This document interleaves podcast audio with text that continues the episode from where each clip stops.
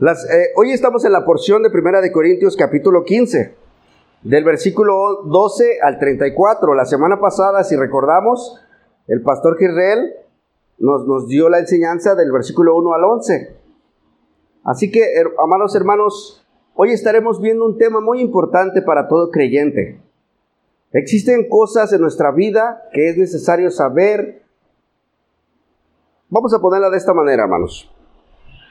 Hay cosas en nuestra vida en Cristo que son muy importantes que tengamos presentes.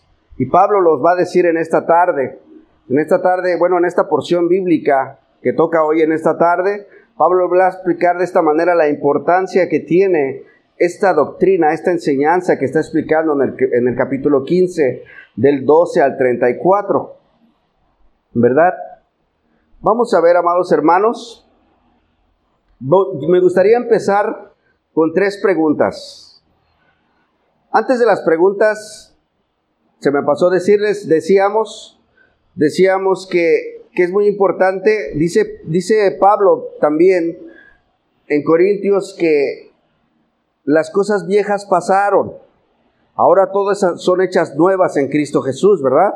Entonces, por ese motivo, hay muchas cosas que nosotros tenemos que saber respecto a Cristo. Y una de las cosas que tenemos que saber es esta enseñanza que Pablo ilustra en el capítulo 15 respecto a la resurrección de los muertos. Antes estábamos viendo desde, desde el, don, los dones espirituales, el don de lenguas que pasó la semana pasada, bueno, hace 15 días terminamos con eso, y ahora Pablo en el capítulo 15 empieza a hablar de la resurrección de los muertos. ¿Por qué es importante esto? Tengo tres preguntas y con estas tres preguntas vamos a empezar hoy. Téngalas bien presentes, ¿eh? ahí les va, porque al final vamos a contestar estas preguntas. Tal vez usted ahorita no las tenga, pero para el final vamos a poder contestarlas. Y dice la primera pregunta, ¿qué sucedería si Cristo no hubiera resucitado de los muertos? Esa es la primera pregunta número uno, guárdela bien en su corazón, en su mente. Pregunta número dos, ¿Por qué es importante que todo creyente se afirme en la doctrina de la resurrección? Pregunta número dos. Pregunta número tres. ¿Qué esperanza tiene la iglesia en cuanto a la resurrección de los muertos? Esas son las tres preguntas que vamos a tener presentes y al final, con esta explicación de la enseñanza, vamos a poder contestarlas firmemente. Si usted no sabe ahorita, le aseguro que terminando esta enseñanza podremos darle respuesta a estas preguntas.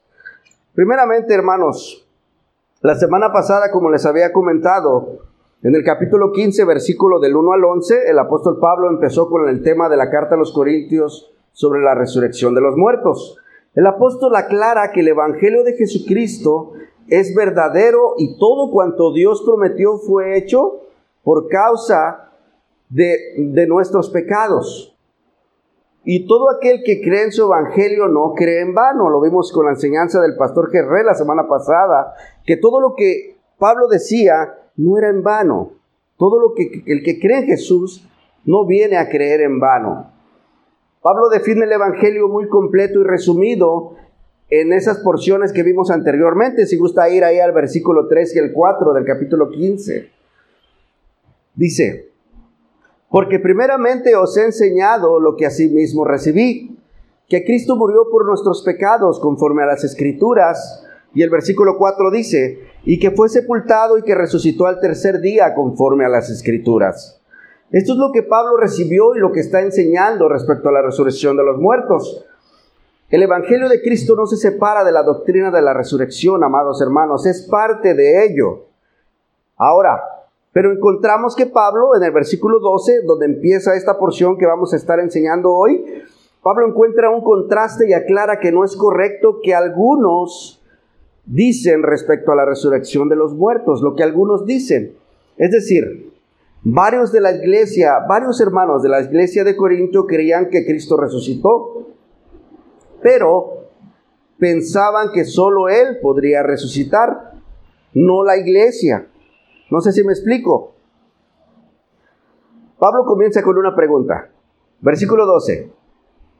Pero si se predica de Cristo que resucitó de los muertos, y ahí está la pregunta, ¿Cómo dicen algunos entre nosotros que no hay resurrección?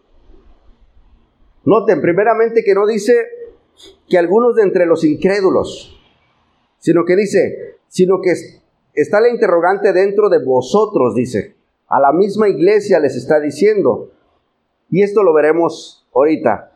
A este tema le he puesto, el, el título de hoy le he puesto la importancia que tiene la resurrección. Este es el tema.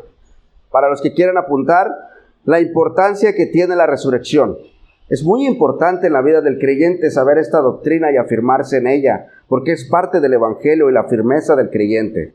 Entonces, el tema es la importancia que tiene la resurrección y el primer punto es la importancia que tiene la resurrección dentro de la iglesia. Punto número uno, dentro de la iglesia. El motivo que le llevó a Pablo, amados hermanos, a escribir estas líneas sobre la resurrección de los muertos es, porque no había nada en el trasfondo griego de los gentiles convertidos de Corinto que pudiera inducirles a creer en la resurrección de los muertos. ¿Qué es esto? Bueno, déjeme explicarle. En aquel tiempo, como sabemos, era un puerto, la ciudad de Corinto era un puerto como Lázaro Cárdenas. Era un puerto, ya lo hemos visto, ¿verdad? Era donde pasaba mucha gente, de hecho, adoraban a las sacerdotisas. Había mucha pornografía, muchas cosas malas ahí en ese, y muchos pasaban y dejaban sus creencias. Pero lo que dominaba ahí más eran los griegos. Entonces los griegos pensaban que no había resurrección de muertos. Creían muchos que Cristo había resucitado porque ahorita, por ejemplo, del tiempo de, Jesús para acá tenemos 2021 años. Pero en aquel tiempo era como en el 70 o en el año 90 que Cristo había muerto y que había resucitado. Era muy cercano ese tiempo. Y todos tenían presente la resurrección de Él. Recordemos que, que era algo firme. Había muchos testigos sobre de ello. ¿Verdad? Lo vimos la semana pasada, que vea más de 500. Se le apareció a más de 500 a la vez. Entonces había muchos testigos y el acontecimiento era pronto, no era como ahorita. Pero en el contexto griego, amados hermanos, la iglesia, los corintios, no creían que la iglesia iba a resucitar en el día postrero. Yo no sé qué pienses tú de esto. Cristo sí resucitó, pero nosotros resucitaremos. Ah, bueno, y los, los corintios no creían eso. Vamos a ver por qué. Ahora, primeramente, en aquel, en aquel tiempo creían en la inmortalidad del alma en general, pero no en la resurrección del cuerpo. Fíjense. Para ellos el cuerpo era la fuente de la debilidad del pecado del hombre. La muerte, por consiguiente, era el medio bienvenido por lo que el alma era liberada. Cuando uno moría, ellos decían que el alma se liberaba del cuerpo, porque el cuerpo es el pecaminoso. Y pues en parte es cierto, ¿verdad? Pero la muerte por consiguiente era el medio bienvenido por el cual el alma era liberada del cuerpo. Según su modo de pensar, la resurrección solo serviría para volver a esclavizar al cuerpo, perdón, el alma del cuerpo. Entonces, con esta manera de pensar, no les convenía a ellos aprobar la, la doctrina de la resurrección. Y por eso estaban ellos diciendo, ahora, ¿por qué es importante el comprobar esta doctrina dentro de la iglesia? Es muy importante. Primeramente, Pablo les dice en el versículo 13, fíjense lo que les dice Pablo. Porque si no hay resurrección, tampoco Cristo resucitó. Y dice el 14, y si Cristo no resucitó, vana es entonces nuestra predicación. Fíjense lo que, lo que envuelve todo. Quiere decir que todo lo que yo he hecho y todo lo que he predicado realmente ha sido en vano. Todo lo que hice se perdió, no tiene sentido. Entonces, todas las promesas que hay en la Biblia respecto a Jesucristo también son falsas. Serían falsas, ¿no? Si no hay resurrección. Y no solo eso, hermanos, sino que también nosotros somos mentirosos y engañadores. Les aseguro que la mayoría de nosotros, amados hermanos, mi hermanita María, mi hermanito Doro, que son los más grandes aquí, estoy seguro que le han predicado a mucha gente, les han dicho que Cristo ha muerto y ha resucitado y, ascendió al cielo y está sentado a la diestra de Dios Padre. Entonces serían mentirosos ellos también y todos los que estamos aquí, porque más de nosotros hemos predicado que Cristo resucitó y que nosotros resucitaremos en el día postrero, ¿cierto? Entonces, amado hermano, Hemos afirmado que Cristo murió, que resucitó al tercer día y que ahora está sentado a la diestra de Dios Padre y que intercede por nosotros ante el Padre. Ahora, si Cristo no resucitó, Él no está ahí sentado a la diestra del Padre, primeramente. ¿Verdad? Sería una mentira que fuimos trasladados de las tinieblas a la luz admirable de Cristo, como dice la palabra. ¿Verdad? Si esto es cierto, hermanos, entonces lo que dice el versículo 18 también es verdad. Pregunta. Entonces también los que durmieron en, Cristo ya perecieron. ¿Ya no hay esperanza para ellos?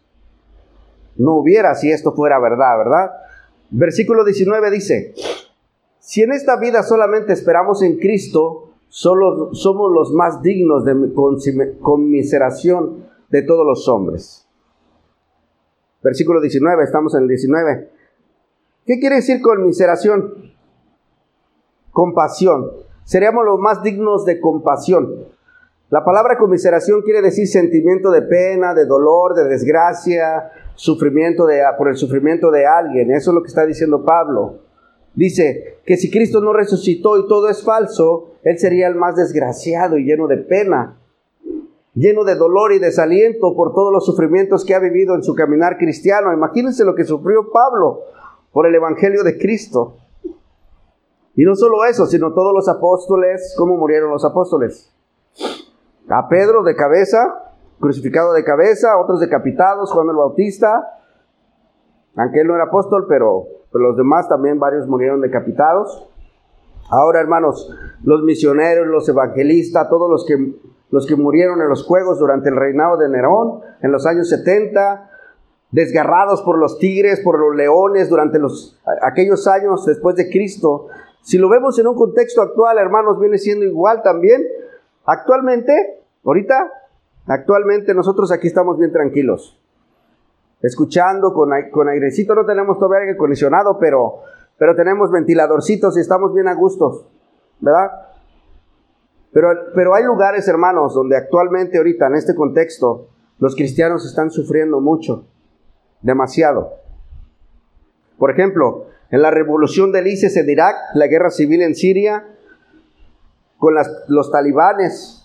Estos están tomando control en aquellos lugares y se pone cada día más difícil para los cristianos en aquellos lugares. Son perseguidos, son, son muertos, son este, los, los sacrifican, los, los golpean, les hacen muchas cosas. Una nota que leí sobre una organización, hermanos, que se llama, se hace llamar Open Doors. Esta organización se hace llamar Open Doors, la cual se define como una servidora de cristianos actualmente. Ellos defienden, ellos defienden a los cristianos que son perseguidos por todo el mundo. Es una organización que se dedica a cuidar a, estos cristianos. Son cristianos también. Eh, hice una lista de los países del mundo. Estudiando sobre esto, hice una lista yo sobre, sobre los países del mundo de los sobre los países que hay en el mundo donde los cristianos son perseguidos, son más perseguidos. Pero vamos a ver ahorita nada más cuatro. Vamos a dar referencia a cuatro por cuestión del tiempo. Primero, número uno, en Corea del Norte, hermanos, el país donde es el país donde la persecución, dice la nota, es más extrema y ahí no permite la libertad de religión, mucho menos el cristianismo, porque hay muchas religiones, pero todo lo que quiere ver con, tiene que ver con Dios, no lo aprueban. Allí los fieles sufren una insoportable presión por la, la que están obligados a, vivir su fe, a negar su fe muchos, a manera oculta, bueno, a vivir su fe en manera oculta. Tienen que esconderse, tienes, tienes que andar no como nosotros aquí tranquilos, ¿verdad? Incluso sufren por ver a sus seres queridos más cercanos acabar en los campos de trabajo forzado. Número dos, en Somalia. El extremismo islámico es el culpable de la persecución de cristianos en ese país también. Somalia. Siria, hermanos. En Siria viven más de un millón de cristianos y están perseguidos hasta la muerte. Nada más cuatro vamos a ver. Afganistán por último, hermanos. En Afganistán los cristianos sufren el riesgo del islamismo radical. Islamismo radical. Y también sufren enfrentamientos triviales, dice, que dejan a los cristianos en medio de luchas en los que acaban siendo las víctimas ellos. Total que su vida es un infierno, hermanos, en muchos países, actualmente hablando. Nosotros venimos a la iglesia Flor de Abril, podemos gozar de este aire, disfrutar de, este, esta paz, esta tranquilidad, escuchando la palabra. Eso es una gran bendición, amado hermano. Imagínense todos los que están sufriendo, los que han sufrido actualmente, los que están sufriendo actualmente en otros países. De dos mil años para acá, los que han sufrido por la palabra. La palabra de Dios no la podíamos leer hasta, hasta los, los años 1500 con Martín Lutero, que fue el que tradujo las Biblias.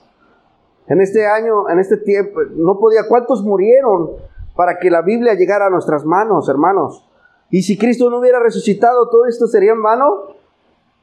Entonces Pablo está diciendo, hermanos, tenemos que afirmarnos en esto y saber que nosotros somos firmes en esta doctrina, en esta enseñanza de la resurrección de Cristo. Entonces, amado hermano, con esto en mente, aquí Pablo está haciendo un contraste en estos versículos para que el creyente de la iglesia de Corintio medite y reflexione sobre este tema que no es tan ligero, que no le crean a los griegos, que no le crean a la gente que dice, no, eso no existe. Entonces Pablo por eso hace estas notas a los corintios. Ahora recordemos que el motivo que lo llevó al apóstol a escribir estas líneas sobre la resurrección de los muertos es porque el trasfondo griego, pues como les digo, pues estaban por los suelos sobre este tema ellos. Ahora, por otro lado, hermanos, los saduceos también judíos que eran saduceos, pensaban de la misma manera y no era, que no era conveniente para ellos la doctrina de la resurrección. Y ahorita vamos a seguir viendo más de esto, ¿verdad? Pero amados hermanos, el apóstol Pablo sin duda viene a cumplir con lo que el Espíritu Santo le estaba dictando desde lo más profundo de su corazón. Pablo escribía estas notas a la iglesia. Esta es una carta, recordemos que es una carta que estaba escribiendo a, la iglesia de Corinto pero con todo lo que el Espíritu Santo le daba. Y esto me lleva al punto número dos. El punto número dos es la importancia que tiene la doctrina de la resurrección en la esperanza salvadora de Cristo. La esperanza salvadora de Cristo. Aquí, amado hermano, la resurrección de Cristo no es un invento humano. Dios es soberano y tiene el poder para hacerlo, para resucitar. Ahora, por este motivo el apóstol Pablo habla con toda autoridad dictada desde lo más profundo de su ser, como les digo. Él está escribiendo estas notas y dice Pablo en el versículo 20, mas ahora Cristo ha resucitado de los muertos. ¿Alguien gusta leerlo? Versículo 20.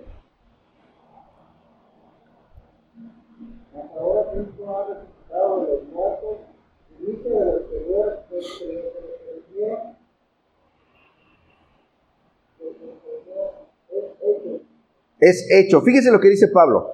Mas ahora Cristo ha resucitado de los muertos. Y al último dice, es hecho.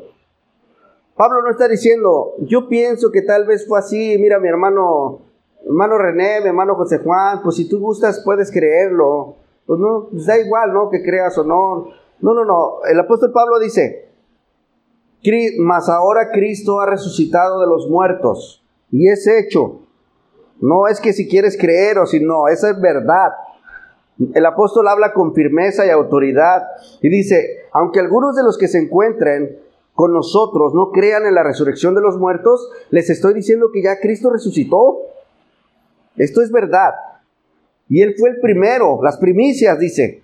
Él fue el primero dando la garantía de que como Él resucitó, ahora todo aquel que en Él crea también se ha resucitado en el día postrero. Es un hecho, iglesia de Corintio. Es un hecho, iglesia de Flor de Abril. Cristo ha resucitado y tenemos testigos de que Cristo murió y fue sepultado. Eso es lo que, lo que Pablo está diciendo. Ahora, hermanos, hermanos, fíjense, en la, en la tumba de Cristo, pusieron guardias, ¿se acuerdan? Pusieron guardias, según ellos, para que no sorprendieran a las autoridades romanas. ¿Verdad? Porque él dijo que iba a resucitar. Entonces dijeron, no, no, no, los, los emperadores de aquel tiempo, el César, dijo, vamos a poner soldados para que no profanen esa tumba. y al rato digan que resucitó. Una teoría, hermanos, que hay, dicen que solamente entró en algún tipo de coma Jesús. Y que al, y que al tercer día resucitó. Pero imagínense, hermanos, en la cruz, hasta la última gota de su sangre, muere y al tercer día se va a parar y va a mover ese piedronón. Oye, una tonelada, pesaba toneladas esa piedra, ¿verdad? Aparte de los acontecimientos que hay, no tiene sentido esta teoría, porque aparte se aparecieron los ángeles, se, hubo, hubo muchos acontecimientos, entonces no pueden de ninguna manera negar esta obra tan grande que Dios hizo en este momento. Es algo que quedó impregnado, quedó este, plasmado en la historia porque es verídico. Hubo testigos, decía el pastor Gerré la semana pasada, no sé si se acuerden. Podría ponerse de acuerdo al hermano José Juan, el hermano René, mis hermanas, toda la iglesia aquí de la Flor de Abril podría decir, vamos a decir esto, ¿verdad? Pero más de 500 no se puede. Ahora, acompáñeme a Primera de Pedro, capítulo 1, versículo del 3 al 5.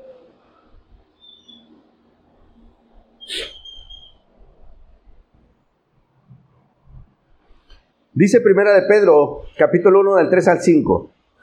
Bendito sea el Dios y Padre de nuestro Señor Jesucristo, que según su grande misericordia nos hizo renacer para una esperanza viva. ¿Por qué? Por la resurrección de Jesucristo de los muertos. ¿Para qué? Para una herencia incorruptible, incontaminada, inaccesible, reservada en los cielos para nosotros. ¿Cierto? Esta es la firmeza que debe de haber en todo creyente. Nosotros tal vez no entendamos del todo la manera en que Dios nos va a resucitar o cómo va a hacer esto, porque nuestra mente no alcanza, ¿verdad? A captar esto. Pero amado hermano, si no lo entendemos, podremos basarnos en este versículo. ¿Por qué lo hizo? Solamente por su gran misericordia nos hizo renacer para una esperanza viva por la resurrección de Jesucristo de los muertos. Nos hizo participantes a ti y a mí, a todo aquel que cree en Él. Y esta es la firmeza que debe haber en todo creyente. Él es el primogénito de entre los hombres, el primero en el cielo con un cuerpo de carne y hueso. El hombre fue hecho del polvo de la tierra. Hermano, aquí, aquí me gustaría explicarle un poquito. Algo que, e, esto es algo que, les quiero compartir algo que a mí me afirmó mucho, hace mucho tiempo que, que me, dijeron esto, me enseñaron esto allá en Estados Unidos y quedó una, quedó algo como, me quedé como impactado, impresionado de la magnitud que tiene esto y me gustaría compartirlo con ustedes. No sé si lo vean ustedes de esta manera, pero a mí me impactó. Ahora, juntándolo un poquito con lo del seminario que, que, que estoy estudiando ahorita, me da más amplitud y me gustaría compartirlo con ustedes. Fíjense, primeramente, el hombre fue hecho del polvo de la tierra y fue puesto en la tierra, ¿cierto? Ok, ahí les va. Cristo fue el, primer, el primogénito de entre los muertos, o sea, el primero en el cielo con un cuerpo de carne y hueso. En el cielo, ¿qué había antes? Solamente Dios, Padre, Hijo y Espíritu Santo, hagamos al hombre, dijo, ¿verdad? Dios es espíritu, ¿cierto? Y Dios quiere que, le, en espíritu y en verdad le adoren.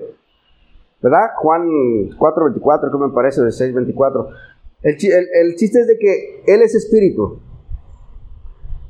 Nada en carne y hueso había en el cielo. No sé si me explico.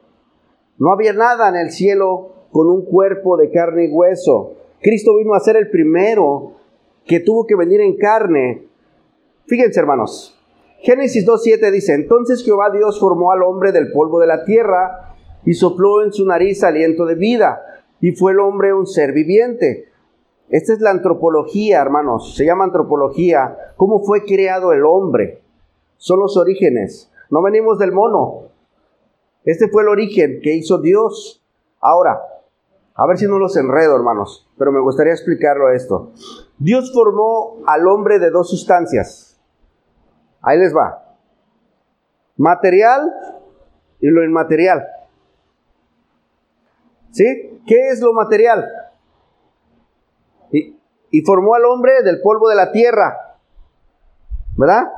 Y luego sopló en su nariz aliento de vida, material e inmaterial. Ahí le va. ¿Qué es? Que todo lo que tiene que ver con el polvo es físico, es material, es materialismo. Dentro de lo, de lo material existen variedades de aspectos. Por ejemplo, las arterias, el cerebro, los músculos, los huesos, el pelo, los ojos, la nariz, las orejas, todo es material. Y lo inmaterial es, también en lo inmaterial existen diversas cosas de lo inmaterial, por ejemplo, que son el alma, el espíritu, el corazón, la voluntad, la conciencia, los sentimientos. Entonces el hombre es un ser material y un ser inmaterial. No sé cómo vamos ahí. En el cielo, amados, solamente había espíritu, no había nada material. Eso es para comprender esto. Ahora Jesucristo viene y viene en carne. Juan 1.14. Y aquel verbo se hizo carne y habitó entre nosotros y vimos su gloria como la del Padre, como el unigénito de Dios, lleno de gloria, ¿verdad? De gracia y de verdad. Ahora, Dios, Dios eh, tuvo que venir Jesús en cuerpo, en cuerpo, material e inmaterial, y morir y resucitar, y así ascender al cielo. Y dice Pablo que eran las primicias, el primogénito de entre los muertos. ¿Qué está haciendo Cristo eh, con eso? Bueno, pues dando, siendo el primero, dando el ejemplo que todo el que crea en Él, así como Él resucitó y entró al cielo, así todo el que cree en Él, su iglesia, también entrará en el cielo juntamente con Él. Por eso dice que Él es el primero. No sé si no los he enredado hasta ahí. Estamos bien, ¿verdad? Estamos... ¿Se imaginan la magnitud lo que vino a hacer Cristo, aparte de morir por nosotros aquí? O sea, Jesús ha hecho cosas maravillosas para nosotros. ¿Cómo no tener agradecimiento a Él, amados hermanos? Pero esto, esto es lo que Pablo quiere que entendamos, que la resurrección, hermanos, no solamente Cristo resucitó como creían los corintios, sino que ahora también nosotros, en un día postrero, en un futuro, cuando Cristo venga, todo aquel que creyó en Jesús resucitará. ¿Por qué? Porque el hombre, tu ser, cada uno de nosotros estamos compuestos de dos, de dos cosas, inmaterial y material. Cuando nosotros morimos, el cuerpo se queda aquí, vuelve a la tierra. Y tu alma, tu espíritu, tu ser, tu, todo lo, lo que eres tú, va con Cristo, pero no estás completo. Tiene que haber el cuerpo y el alma por el cual nos ha hecho Dios. Entonces por eso tienes que resucitar en cuerpo en el día postrero. ¿Entendemos eso? Es muy importante, hermanos, afirmarnos en esta, en esta doctrina. Entonces, dice Pablo, eh, Jesús viene a morir por nosotros porque la paga del pecado es la muerte. Por esta razón Dios mismo, la segunda persona de la Trinidad, viene, Jesucristo, tuvo que venir a morir por nosotros en carne, ¿verdad? Siendo Él espíritu, tuvo que venir a participar de lo que está hecho el ser humano, de materia, porque Él era solo espíritu. Ahora, como lo vemos en Juan 1.14, aquel verbo fue hecho carne y habitó entre nosotros y vimos su gloria como la del unigénito del Padre, lleno de gracia y de verdad. Dice Filipenses 2, 5 al 11, dice, haya pues en nosotros este sentir que hubo también en Cristo Jesús, el cual siendo en forma de Dios, no estimó el ser igual a Dios como cosa que aferrarse, sino que se despojó de sí mismo, tomando forma de siervo, hecho semejante a los hombres, y estando en la condición de hombre, se humilló a sí mismo, haciéndose obediente hasta la muerte y la muerte de cruz por lo cual Dios también lo exaltó hasta lo sumo y le dio un nombre que está sobre todo nombre, para que en el nombre de Jesús se doble toda rodilla de los que están en los cielos y los que están en la tierra y debajo de la tierra, y toda lengua confiese que Jesucristo es el Señor para gloria de Dios Padre. Esto es lo que ha hecho Cristo Jesús. ¿Se imaginan lo importante que es, hermanos, afirmarnos en esta doctrina? Ahora Jesús, la segunda persona de la Trinidad, tiene que hacerse carne y habitar entre nosotros y morir para poder salvarnos de ese pecado que ha cometido Adán y Eva.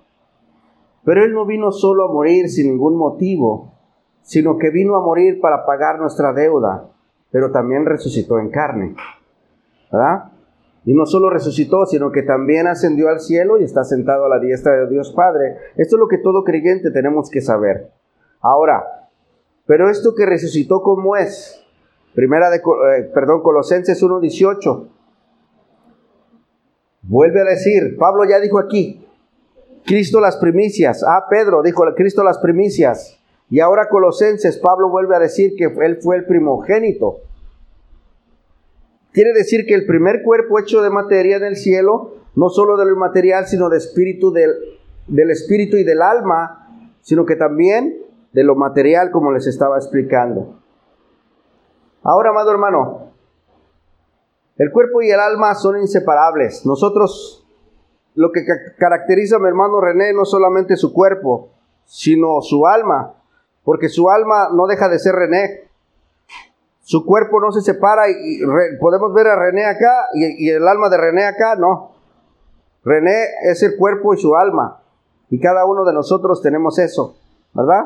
Es muy importante. Somos, eh, eh, los, apenas hace 15 días vi eso de, muchos dicen la tricotomía del hombre, pero no hay tricotomía, es dicotomía. Nada más de dos cosas, lo inmaterial, lo material y lo inmaterial. Eso es la antropología del hombre. Está muy extenso, pero, pero es importante saberlo, hermanos, hermanos. Porque solamente Dios hizo al hombre del polvo de la tierra y sopló en su nariz aliento de vida y fue el hombre un ser viviente. Dos cosas nada más. Ahora, versículo 22. Dice, ah, bueno, antes de eso dice, así que también por un hombre sin pecado vino la salvación para poder rescatarnos de las garras del juicio venidero. Ahora, el versículo 22, amados, y el 23 dice, porque así como en Adán todos mueren, también en Cristo todos serán vivificados. Pero cada uno en su debido orden, Cristo las primicias, luego los que son de Cristo en su venida, luego el fin, cuando entregue el reino al Dios Padre. Amados, el que Cristo haya resucitado es algo precioso. El que Cristo esté reinando en nosotros es algo precioso. Yo hago la pregunta, ¿en cuántos corazones reina Dios Cristo actualmente? O hago otra pregunta, ¿acaso no es algo precioso el que experimenta esto? ¿Cierto, verdad? No es una fantasía. Es algo real, muy real, que Cristo reina en nuestros corazones. Por eso estamos aquí. Y ahorita vamos a ver lo que más, lo que dice más adelante que está muy interesante. Fíjese, Cristo reinará hasta que haya puesto a todos sus enemigos debajo de sus pies, dicen los versículos que siguen. La muerte ya ha sido vencida en la cruz del Calvario, pero no ha sido destruida. Por eso es necesario que nosotros pasemos por ese proceso de muerte, separación del cuerpo y del alma. Tenemos que morir. Pero el que ha creído en Cristo, Cristo nos resucitará para juntar otra vez ese ser. ¿Sí?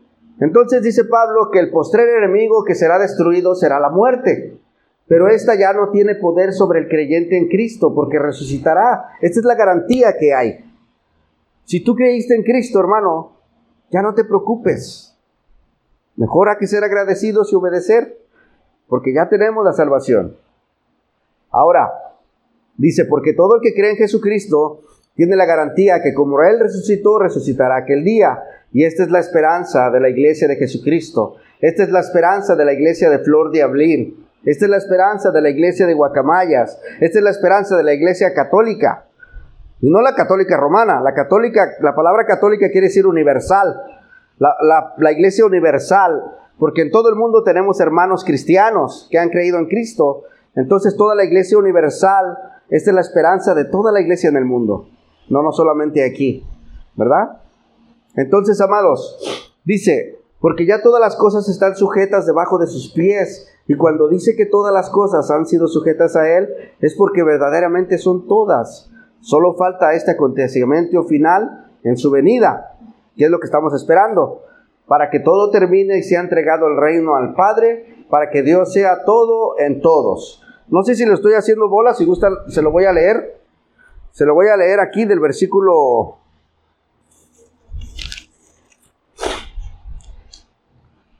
Versículo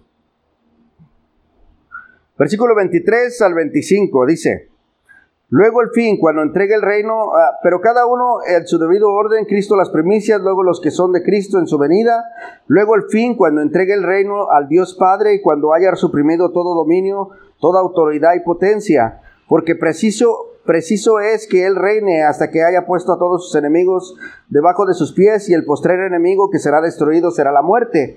Porque todas las cosas que la, sujetó debajo de sus pies y cuando dice que todas las cosas han sido sujetas a Él, claramente se aceptúa aquel que sujetó a Él todas las cosas. Pero luego que todas las cosas le estén sujetas, entonces también el Hijo mismo se sujetará al que le sujetó a Él todas las cosas para que Dios sea en todos, todos, sea todo en todos. Se fijan lo que va a hacer Jesús, ¿verdad? Va a entregar el, poder al Padre. Y vamos a continuar el versículo 29. Y esto me lleva al tercer punto, y con este ya vamos a terminar, ¿eh? No, no, no, los he perdido hasta aquí, ¿verdad? Ahí vamos entendiendo. Ok. Punto número 3 dice, si no hay resurrección, la muerte es el final. Este es el último punto. Versículo 29. Fíjese lo que dice Pablo. De otro modo, ¿qué harán los que se bautizan por los muertos? Si en ninguna manera los muertos resucitan. Y hace la pregunta otra vez. ¿Por qué pues se bautizan por los muertos? Aquí viene otro asunto, hermano, interesante, porque ¿qué significa esto en cuanto al bautismo de los muertos? Quiero decirles que este pasaje, amados hermanos, este pasaje del bautismo por los muertos se ha desarrollado una polémica tremenda. Existen muchas interpretaciones sobre este versículo. Es uno de los más complejos que hay teológicamente, va hablando. Por ejemplo, lo que la iglesia de los santos de los últimos días dice. ¿Conocen esa iglesia? Los mormones. Ellos ellos toman este pasaje para hacer una doctrina que ellos le llaman la doctrina, el, eh, el bautismo por los muertos. ¿Qué hacen ellos? Fíjense lo que hacen. Esta doctrina es un ritual que hacen ellos por los muertos, en el cual tú te bautizas por ti, pero también por todos tus antepasados. Fíjense lo que hacen los mormones, ¿eh? Eso es muchas genealogías atrás. Tienes que saber tus genealogías para, poder definir y decir, ok, yo me voy, a bautizar por este, por este, por este, por este, por este, por este, por mi bisabuelo, tatarabuelo y por todos, para que vivan. Es algo parecido a la iglesia católica que hace misas para poder salvar a sus seres queridos. Y esto no es bíblico, hermanos. Esto no es bíblico.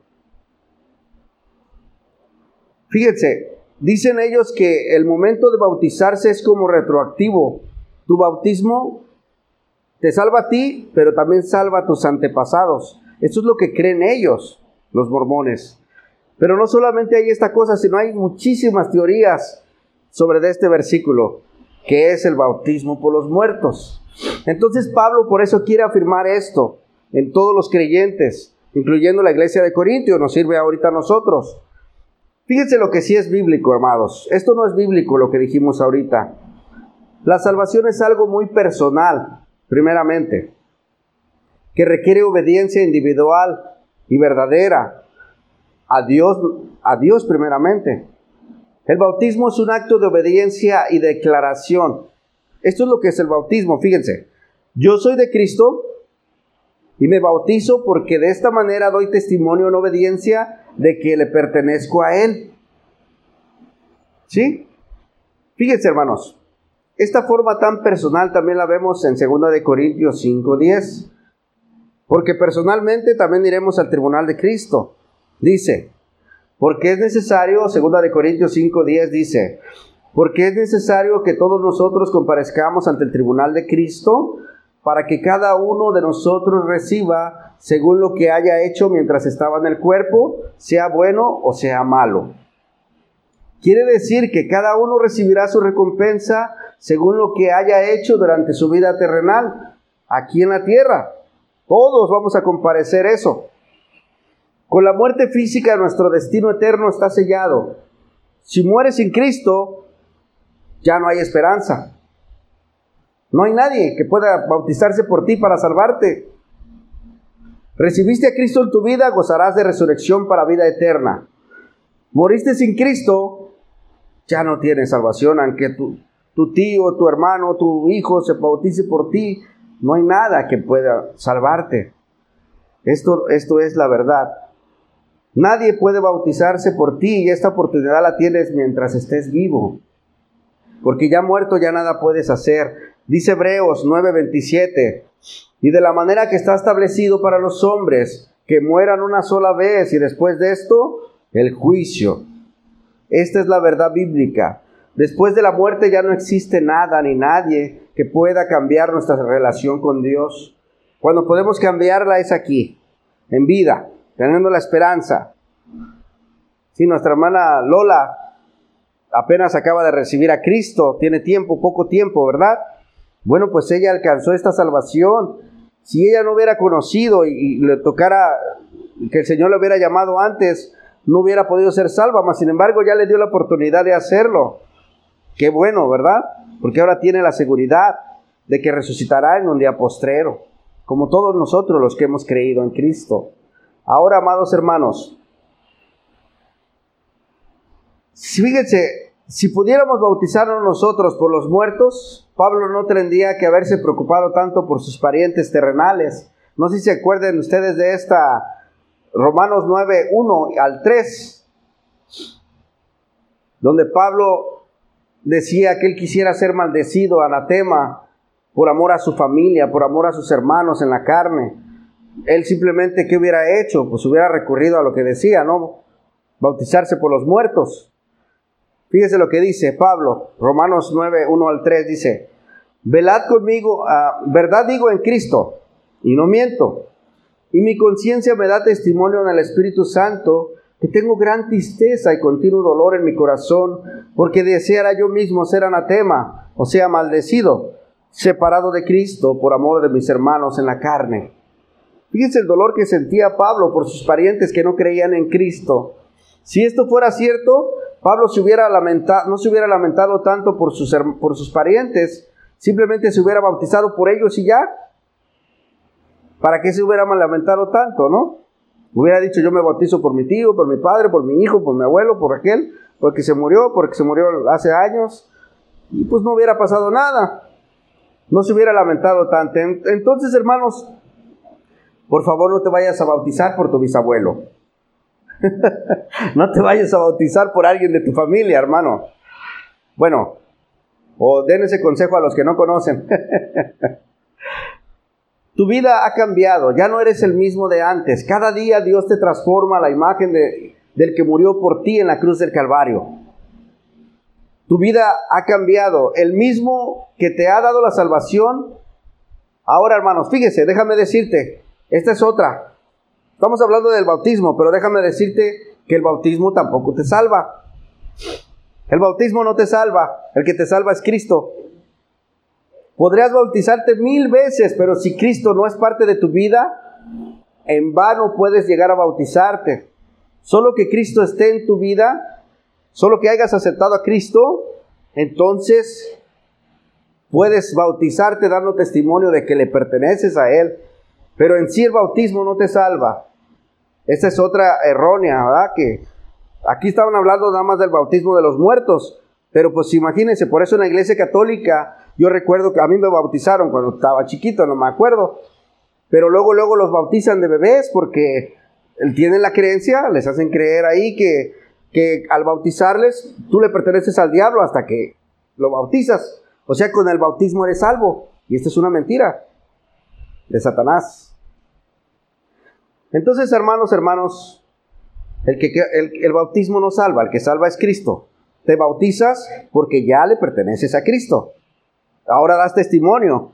Tú vas a las aguas bautismales porque dices, yo reconozco que soy de, hijo de Dios, soy de Cristo, que le he aceptado en mi corazón y ahora doy testimonio al público, bajo a las aguas bautismales porque así le doy testimonio al público, a la gente, que yo soy de Cristo. No vas, no vas a las aguas para ser de Cristo, sino porque ya eres de Cristo. Esa es la salvación. Ok, hermanos, versículo 30. Ya nomás nos faltan cuatro versículos y ya, vamos rápidamente ya para terminar. Ahora, amado hermano, dice el versículo 30. ¿Y por qué nosotros peligramos a toda hora? Os aseguro, hermanos, por la gloria que de vosotros tengo en nuestro Señor Jesucristo, que cada día muero. El saber que todos los cristianos resucitaremos en el día postrero nos da un sentido de mayor esperanza y gozo. Y con esto en mente, todas nuestras pruebas, nuestras tribulaciones, no se comparan en nada en la gloria venidera, amado hermano. Fíjense, por esto Pablo decía que con gozo ponía su vida en peligro, ya que sabía que un día resucitaría entre los muertos, de entre los muertos. Él no le importaba, esta era la firmeza que tenía él y yo creo que todos nosotros tenemos que tener esa firmeza, ¿no? Aunque esté sufriendo por algo, yo tengo la esperanza y sé que estoy sufriendo, pero Cristo me resucitará, porque le pertenezco a Él. Pablo afirmaba por el mismo sentir que le provocaban los corintios también, los cuales habían convertido gracias a su ministerio. Él tenía muchos discípulos. La iglesia de Corintio, él les había eh, eh, predicado el Evangelio y muchos se habían convertido. Era un tipo de padre espiritual para ellos y él se dolía al ver que ellos no estaban afirmados en esta doctrina. Por eso tenía que escribirles, hermanos, esto y esto y esto hasta que llegue aquí a la, a la resurrección, ¿verdad? Les hablaba de los dones espirituales, del que fornicaba, que tenía que ser sacado de la iglesia, y, les habla de los dones espirituales, el don de lenguas, y ahora llega aquí a la resurrección porque es necesario que sepan ellos todo esto. Versículo 32 dice, si como hombre batallé en Éfeso contra fieras, ¿qué me aprovecha? Si los muertos no resucitan, comamos y bebamos, porque mañana moriremos. Estos pasajes son muy amplios, amado hermano, en su interpretación, pero por razón del tiempo, solo, solo veremos literalmente a vuelo de pájaro rápidamente para tomar algunas precauciones sobre esto.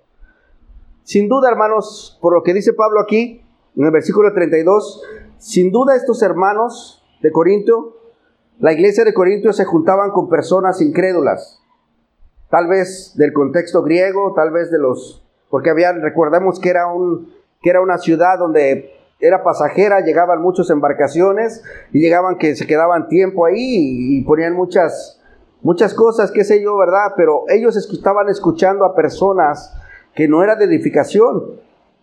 Entonces, por eso Pablo les dice, tal vez no eran salvos, tal vez estas personas de Corintio con las que se juntaba la iglesia no eran realmente salvos por las conversaciones que tenían. Fíjense del versículo 33 los que le dice Pablo, no rey, no rey, hermanos. Las malas conversaciones corrompen las buenas costumbres. Por eso mismo, hermanos, este, todo, en, estos días eh, el, pastor Gerrel en la, la, carta a los Corintios se ha predicado sobre la disciplina. El otra vez tengo bien presente que, nos ha predicado sobre la, la importancia que tiene cuando la iglesia se comunica con, con nosotros mismos, tenemos que edificar al hermano. No solamente hablar por hablar, sino, no, dice, las malas conversaciones corrompen las buenas costumbres. Tenemos que ser cuidadosos para cuando nos juntemos a hablar entre nosotros, platicar algo que nos edifique, no algo que nos destruya. Entonces Pablo les está diciendo, hermanos, no es fíjense con quién se juntan. Las malas conversaciones los corrompen, corrompen sus buenas costumbres. ¿Verdad? Afírmense la doctrina de la resurrección de los muertos, porque es necesario que todos los creyentes comprendamos esta enseñanza. Es lo que Pablo les está diciendo. Versículo 34, y les dice, hermanos, velad debidamente y no pequéis, porque algunos no conocen a Dios. Por eso les decía yo que tal vez no eran ni salvas estas personas con las que se juntaban, por lo que dice Pablo, porque algunos no conocen a Dios, para vergüenza vuestra lo digo. ¿Con quién andaban ellos? ¿Por qué les dice esto Pablo? Durante el transcurso de nuestra vida, amado hermano, siempre habrá quien pretenda inducirnos a lo que ellos hacen. todo el tiempo. El vecino, inclusive hasta nuestra propia familia, hermano, nos va a inducir algo que no es bíblico, va a querer sacarnos de lo bíblico, de Cristo. Por eso necesitamos tener bien presente, Satanás no quiere irse solo, hermano. Satanás siempre va a querer llevarse un montón, un puño junto con él, porque él ya está perdido. Pero tú y yo tenemos esperanza mientras vivamos de ir con Cristo. Y los demás que viven, también por eso la necesidad de predicar el Evangelio, ¿verdad? Para que ellos también puedan llegar a ser salvos en aquel tiempo. Ahora, hermanos, es necesario velar debidamente. ¿Para qué? Para que nuestro Dios nos dé sabiduría de cómo manejarnos cada día, hermanos. En las situaciones venideras de las cotidianas, cada día tenemos pruebas, cada día tenemos luchas, cada día son nuevas las cosas y nosotros a veces no sabemos cómo manejarnos. Por eso dice Pablo, hermanos, velad debidamente y no pequéis, porque algunos no conocen a Dios, necesitan afirmarse en Cristo. Necesitan saber porque la, la, tentación viene, la prueba viene y si no estás firme y no estás velando en oración, puedes caer. Ten cuidado. Entonces esta es la necesidad de estar firmes, amado hermano. Entonces, hermanos, al principio, ya vamos a acabar. Al principio de la enseñanza empecé con tres preguntas, ¿se acuerdan? ¿Qué tal? ¿Ya las podemos contestar firmemente? ¿Sí? ¿Se acuerdan? vamos a ver la primera. ¿Qué sucedería si Cristo no hubiera resucitado de los muertos? Ya la tenemos. ¿Mande? No tendríamos salvación. Todo sería una falsedad. Nuestra predicación, la Biblia sería una mentira. Seríamos testigos falsos de Cristo. No tiene sentido. Ya las contestamos, ¿verdad? Gloria a Dios por ello. Número dos, ¿por qué es importante que todo creyente se afirme la doctrina de la resurrección? ¿Por qué? ¿Ok? Porque eso depende de nuestra fe, porque es parte de lo que toda persona debe saber también para poder ser salvo y creer. La fe, como dice mi hermano René, que toda persona de este mundo, saber que toda persona de este mundo somos pecadores y que Cristo murió por nuestros pecados. Y no solo murió, sino que también resucitó y ascendió al cielo. Y está sentado ahora a la diestra de Dios Padre, intercediendo por todo el que haya creído en Él. Esta es la firmeza que hay. ¿Verdad? Por esto es importante que el creyente se afirme en el Evangelio y la doctrina de la resurrección. Por último, la número tres, hermanos. ¿Qué esperanza tiene la iglesia en cuanto a la resurrección?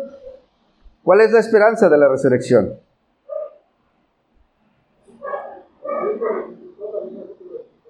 Porque Cristo resucitó, también nosotros resucitaremos. Toda esperanza nace de esto. Porque cuando Cristo se levantó de los muertos, se levantó como una persona pública, poniéndose en lugar de su pueblo.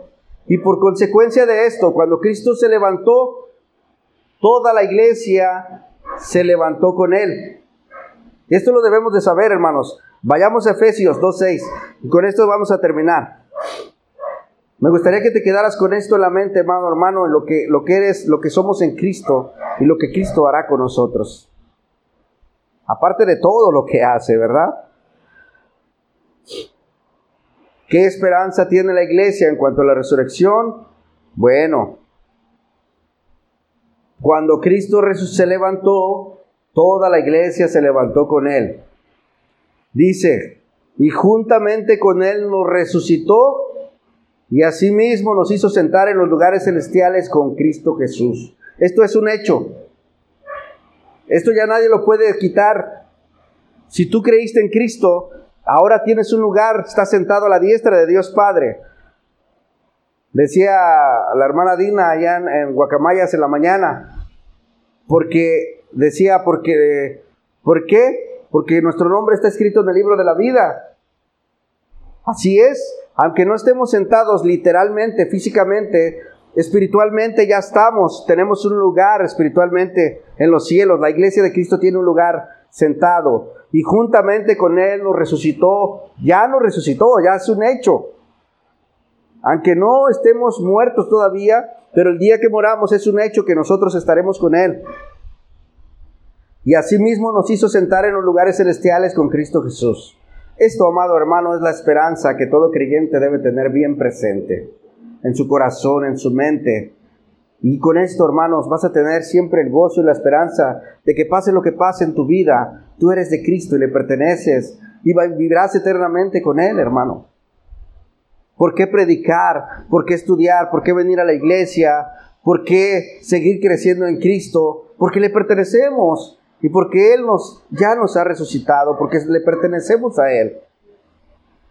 Sí, hermano, es un gozo, es algo muy importante, muy, es un gozo enorme y es modo de agradecer a nuestro Dios. Entonces, amado hermano, afirmámonos en esta doctrina y sigamos en, en obediencia agradeciendo a Dios. Es lo que podemos hacer porque por obras no hay obra que pueda salvarnos más que la obra de Cristo.